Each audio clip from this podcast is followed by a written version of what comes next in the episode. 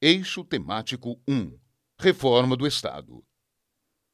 O eixo temático 1 Reforma do Estado é integrado pelos temas da reforma política, reforma do aparelho de Estado, reforma fiscal tributária, política externa e defesa nacional.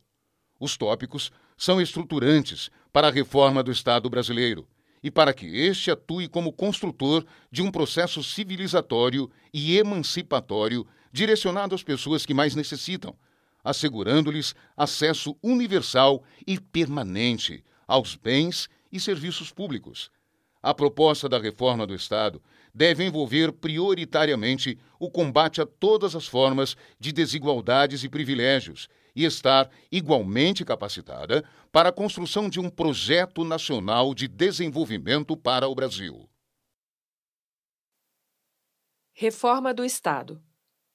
O Estado brasileiro, para atender às necessidades da sociedade e equacionar os desafios do século XXI, era do conhecimento, deve ser pautado em novas diretrizes criativas, em especial no enfrentamento diário das desigualdades e na promoção dos princípios do humanismo, da diversidade, da universalidade, da solidariedade e da igualdade. Essas novas diretrizes devem estar refletidas em uma organização do Estado, fundamentada no planejamento estratégico, no acesso e no desempenho por mérito em carreiras do serviço público e pela atividade ética e transparente. A reforma defendida pelo PSB pretende ampliar a influência e o poder dos interesses do trabalho no aparelho estatal.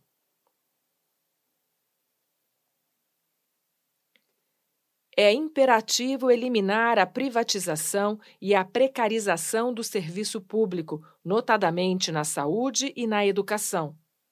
O Brasil precisa de um Estado democrático, forte e eficiente, um Estado que também tenha como missão o cumprimento de um projeto nacional de desenvolvimento.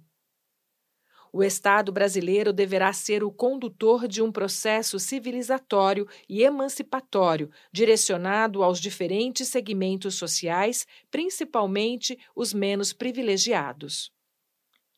A proposta do PSB de reforma do Estado contempla os três poderes, envolve o combate a todas as formas de desigualdades e capacita o Estado para a construção de um projeto nacional de desenvolvimento para um Brasil próspero, sustentável e igualitário.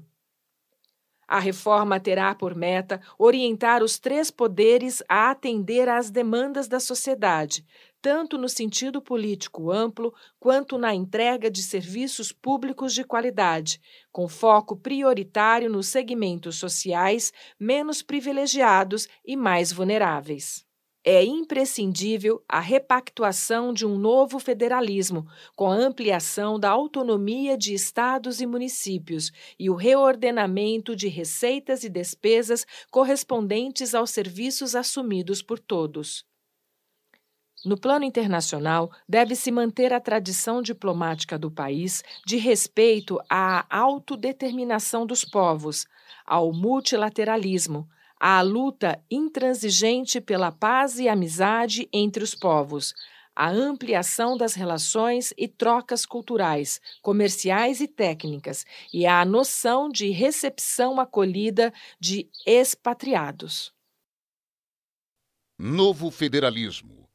O novo federalismo brasileiro, para além das obrigações, precisará descentralizar as receitas a partir de uma construção colaborativa entre os entes federados, levando em conta as desigualdades regionais e a definição de padrões mínimos nacionais para as diversas áreas temáticas de políticas públicas. É necessário promover a transição e superação de um federalismo concentrador e conflituoso para um Estado federado cooperativo, capaz de diminuir as desigualdades regionais e ampliar a autonomia dos entes subnacionais.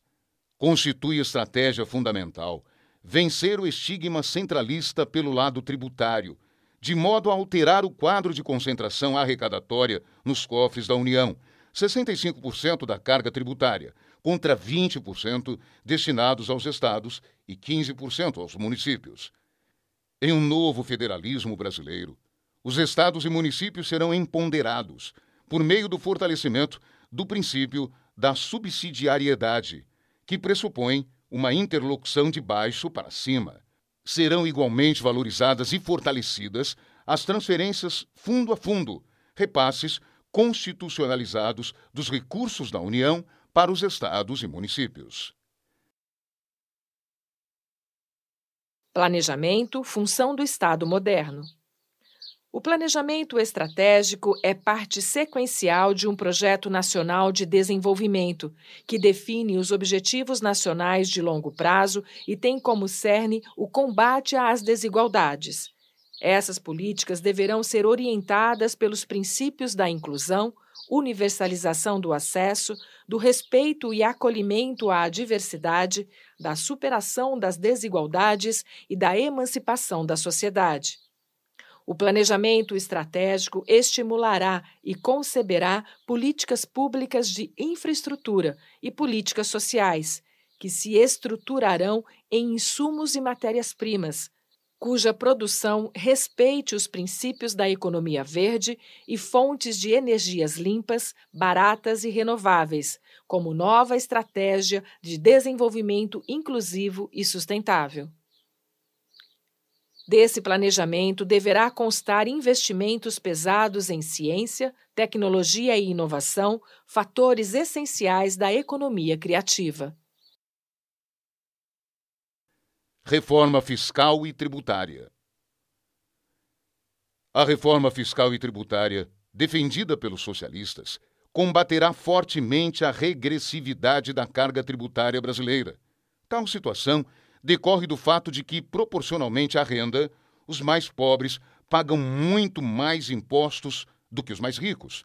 Elevar os índices de tributação para produtos exportados in natura e, progressivamente, diminuir a incidência de impostos aos produtos gerados a cada etapa de processamento e agregação de valor.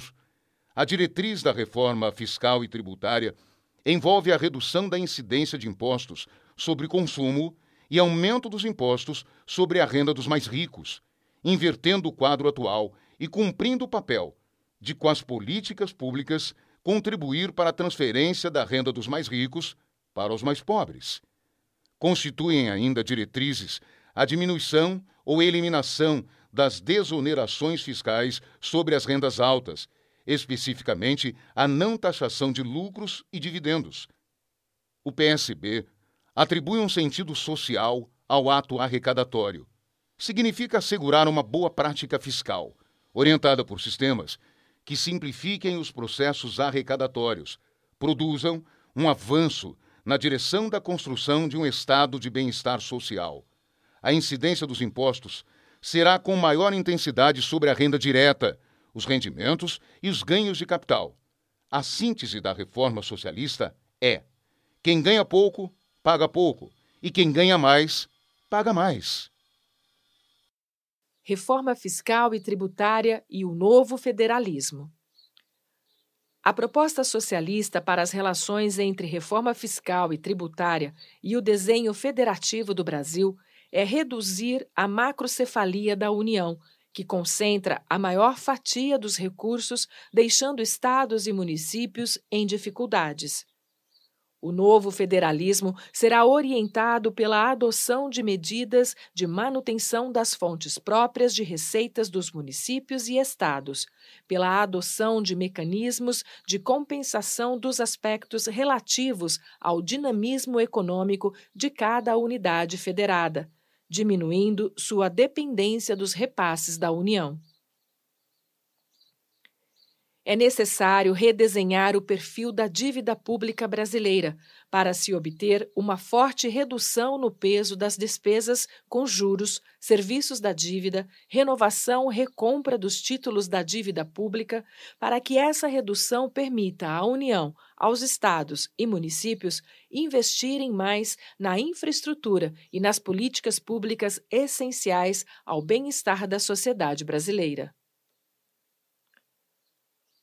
Os instrumentos e mecanismos de estímulo às exportações, baseados na redução dos tributos que impactam as finanças de estados e municípios, serão revistos e revogados quando possível, notadamente a Lei Candir. O novo federalismo manterá e fortalecerá a estratégia de incidência de todos os tributos que compõem o orçamento da Seguridade Social e do Sistema Único de Saúde, SUS, notadamente a contribuição para o financiamento da Seguridade Social, COFINS, Igualmente, assegurará a manutenção dos percentuais constitucionais de 15% destinados à saúde e 25% à educação. Gestão do Estado. O PSB defende que a gestão do Estado brasileiro seja precisa, efetiva e simplificada. A profissionalização da burocracia administrativa deve significar que o acesso à condição de servidor público e meritocrático através de concursos e de capacitação permanente. A gestão de pessoas é um elemento essencial na modernização da gestão do Estado. Admitidos, mediante concursos e seleções públicas, os trabalhadores do serviço público devem ser protegidos por segurança jurídica. Os sistemas de gestão das políticas públicas do Estado brasileiro, nos três poderes, e nas três esferas devem convergir para bases de dados únicas, desenvolvidas em plataformas digitais livres, de fácil uso, consulta e ampliação do acesso e transparência das informações. A responsabilidade fiscal é um elemento vital na gestão do Estado. Sem sustentabilidade financeira, não há como geri-lo capaz e eficientemente governo aberto e gestão compartilhada. É preciso reforçar os instrumentos de transparência das contas públicas e dos serviços prestados pelos três poderes, nas três esferas de governo, por meio de um mecanismo de governo aberto que alcance todos os processos humanos, materiais e financeiros.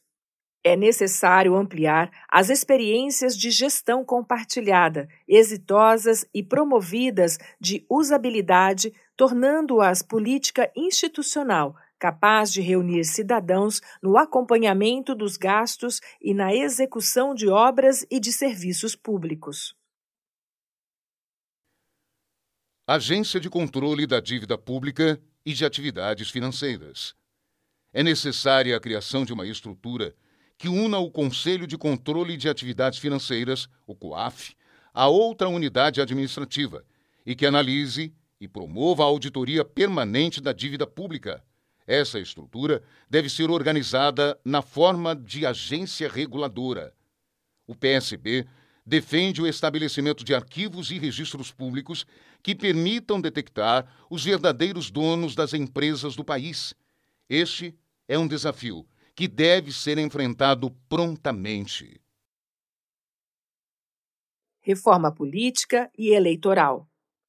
É necessário haver um redesenho do sistema político, partidário e eleitoral, com o objetivo de fazer com que as instituições partidárias se definam de modo claro nos aspectos político, ideológico e programático, de forma a estabelecer uma relação entre representantes e representados com base nas convicções e nos perfis ideológicos. A insuficiência da democracia representativa torna imperativa a intensificação do uso dos mecanismos de participação da população, como o plebiscito, o referendo e os projetos de lei de iniciativa popular a defesa do fortalecimento da democracia mediante a adoção de ferramentas de uma democracia digital é possível e extremamente necessária. É fundamental alterar a lógica de composição e funcionamento dos conselhos municipais previstos na Constituição, ampliando seus poderes deliberativos quanto ao acompanhamento da execução das políticas, em especial a gestão orçamentária. O presidencialismo brasileiro tem sido incapaz de conduzir os debates com a sociedade brasileira, visando a organizar um pensamento de mobilização e construção de um projeto nacional de desenvolvimento, contemplando uma inserção internacional soberana e o combate das desigualdades.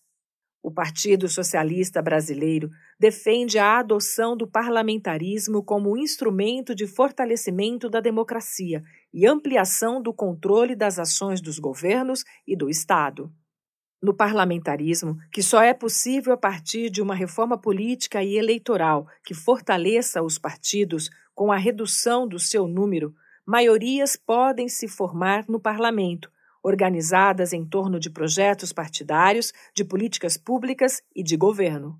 O PSB considera a reforma política e eleitoral como a mais premente e urgente de todas Independentemente do sistema de governo, é fundamental incorporar mudanças no sistema eleitoral brasileiro, por meio da adoção do voto distrital misto, mantida a obrigatoriedade do voto.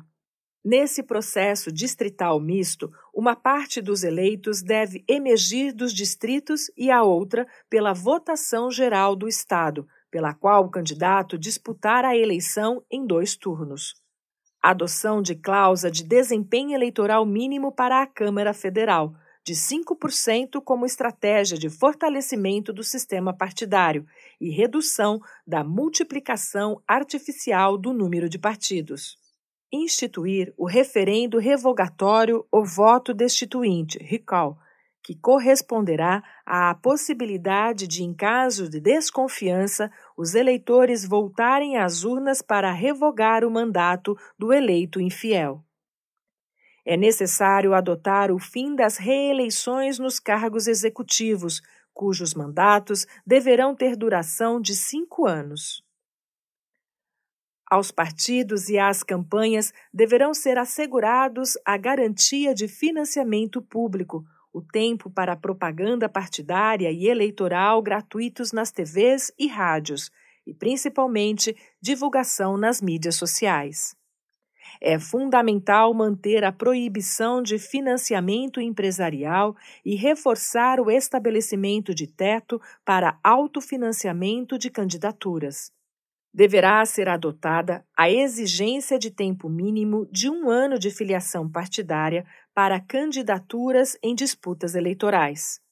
É necessário promover a inclusão política das mulheres, negros, jovens, LGBTQIA, pessoas com deficiência, indígenas e outros grupos subrepresentados no sistema eleitoral, aperfeiçoando a política de cotas. Novo Poder Legislativo. O processo legislativo orçamentário deverá passar por uma requalificação das comissões de orçamento, com funcionamento permanente, mas apenas como sistematizadoras do processo orçamentário. A reforma do legislativo deverá adotar os projetos de iniciativa popular, cuja tramitação deve seguir os mesmos critérios para a convocação dos plebiscitos e referendos. Tribunais de Contas. Os integrantes dos Tribunais de Contas da União, de Estados e municípios deverão estar protegidos por mandatos de oito anos.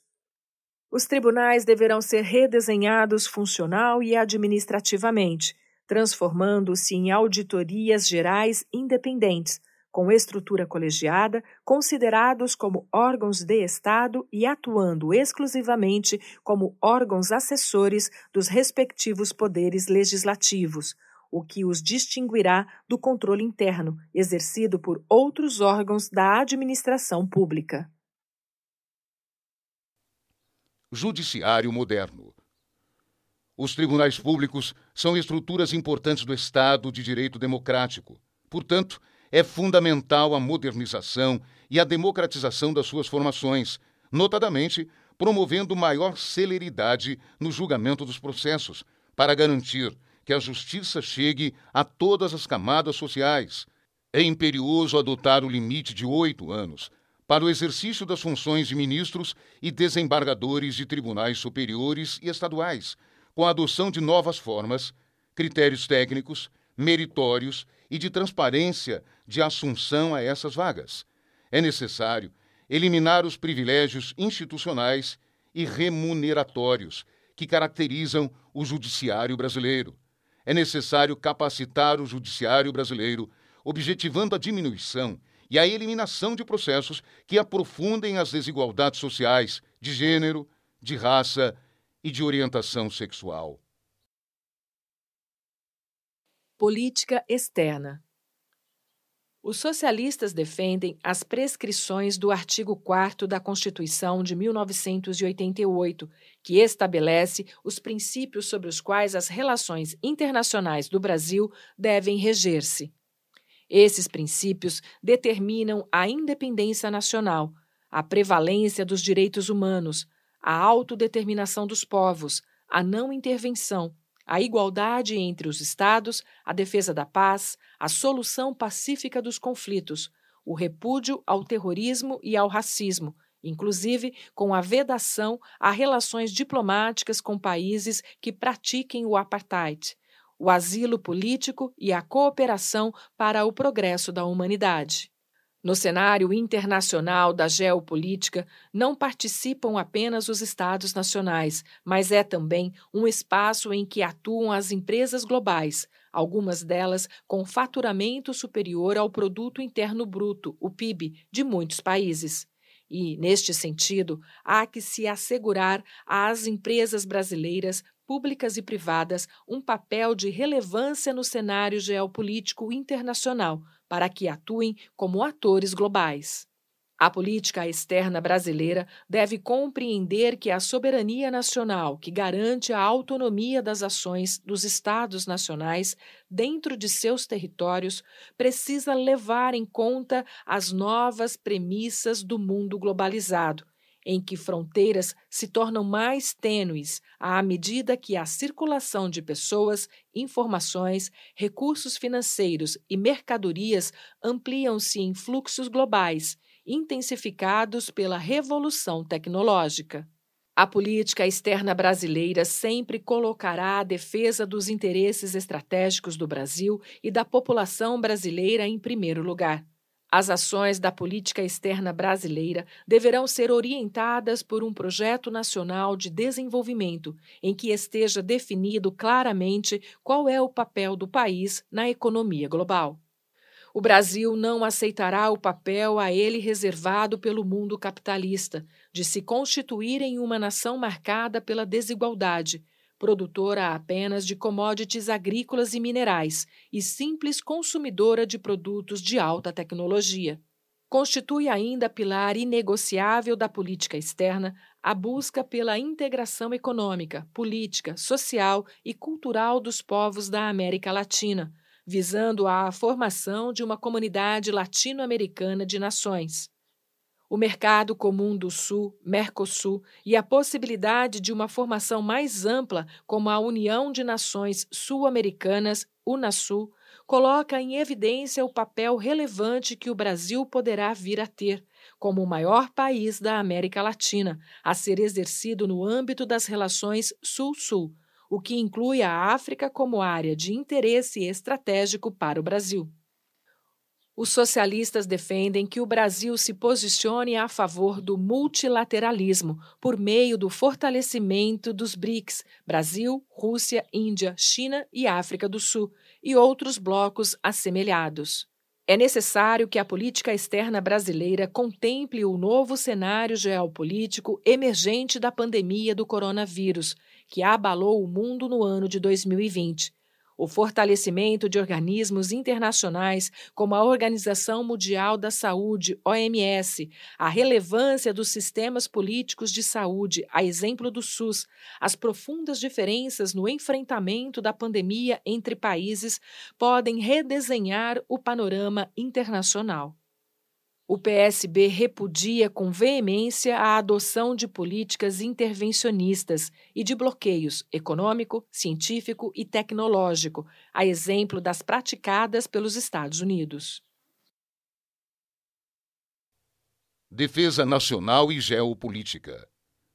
Para os socialistas, numa economia globalizada, a soberania nacional só se exerce efetivamente se ela for capaz de garantir o domínio sobre as principais dimensões que compõem tal economia, como a pesquisa, a ciência e as tecnologias de ponta, o que deve ser garantido pelo Estado Nacional e pelas empresas brasileiras. O primeiro desafio a ser superado na definição de uma política de defesa nacional é possibilitar que o Brasil ocupe o seu papel como nação protagonista no concerto mundial, considerando as potencialidades criativas do seu povo e seus principais ativos culturais, ambientais, agrícolas, tecnológicos e minerais. O PSB entende que a defesa nacional não é um tema exclusivamente militar. A estratégia para articular e superar esse desafio é a elaboração de um plano de estratégia nacional de defesa, como parte integrante de um projeto nacional de desenvolvimento. A política de defesa nacional deve ser considerada como importante e estratégico vetor de impulsionamento do desenvolvimento tecnológico. O efetivo exercício da soberania nacional no Estado democrático deve reconhecer a importância do papel das Forças Armadas, que estão subordinadas ao poder civil do presidente da República, constituindo-se em instituições de Estado e não do governo, como reza a Constituição Federal. Do ponto de vista econômico, o componente industrial de defesa nacional deve, a exemplo de vários países, desenvolver uma base tecnológica com características duais, desdobrando-se em produtos e serviços para o mercado. Os acordos de transferências tecnológicas e a produção de equipamentos militares de ponta abrem caminho para que o Parque Industrial Nacional, respeitando e protegendo os elementos estratégicos da política de segurança nacional, aproveite mercadologicamente muitos dos seus componentes. Do ponto de vista geopolítico, é fundamental considerar que o Brasil exercerá melhor o seu papel na América do Sul e no mundo se dispuser minimamente de autonomia na produção de equipamentos de defesa. Nesse papel, deve aprofundar as perspectivas de integração sul-americana, não só nos terrenos da economia e da logística de transportes, mas também culturalmente, nas atividades turísticas, da educação e da saúde, entre outras. E assim, a política de defesa nacional deve entrelaçar-se à defesa do continente sul-americano.